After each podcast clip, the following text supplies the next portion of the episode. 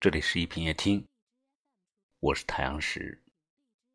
每晚八点十八分向你问好，亲爱的听友们，今天是十月一日，为庆祝新中国成立七十周年，今天为大家带来了一篇李余良的作品《黄河渡》。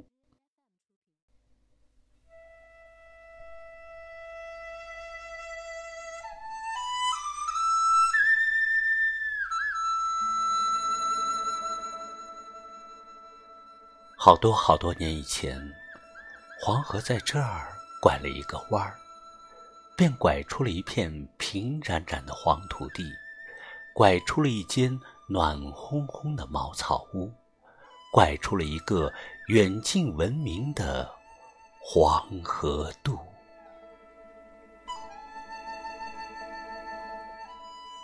小小渡船是黄河馈赠的一只碗。好多好多年以来，这只碗养活了黄河渡一代又一代飘不断的炊烟。这炊烟曾在黄河上铺出一片片移动的陆地，让南来的风、北来的雨在黄河之上随意穿行。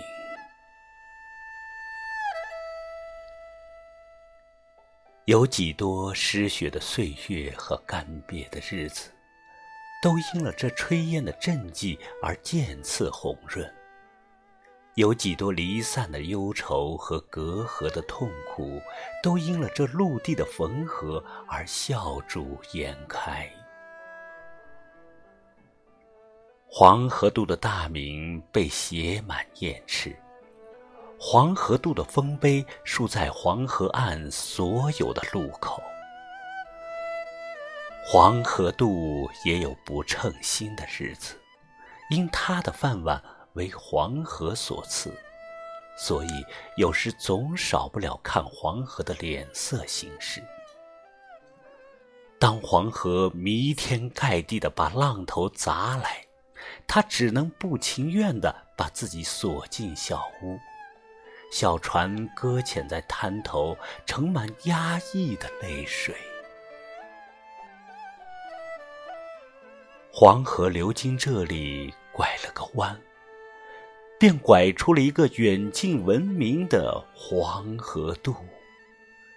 小小渡船是黄河馈赠的一只碗，千百年来，这只碗为黄河渡装满花环，装满殊荣。也装满了黄河渡难咽的委屈和沉重的心事。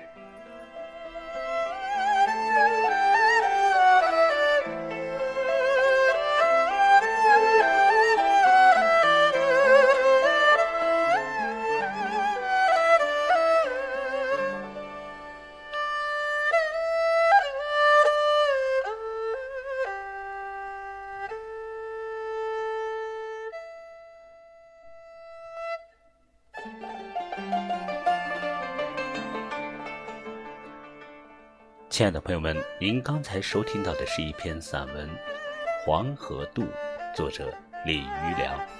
感谢您收听今晚的一品夜听，我是太阳石，明晚我在这里等你。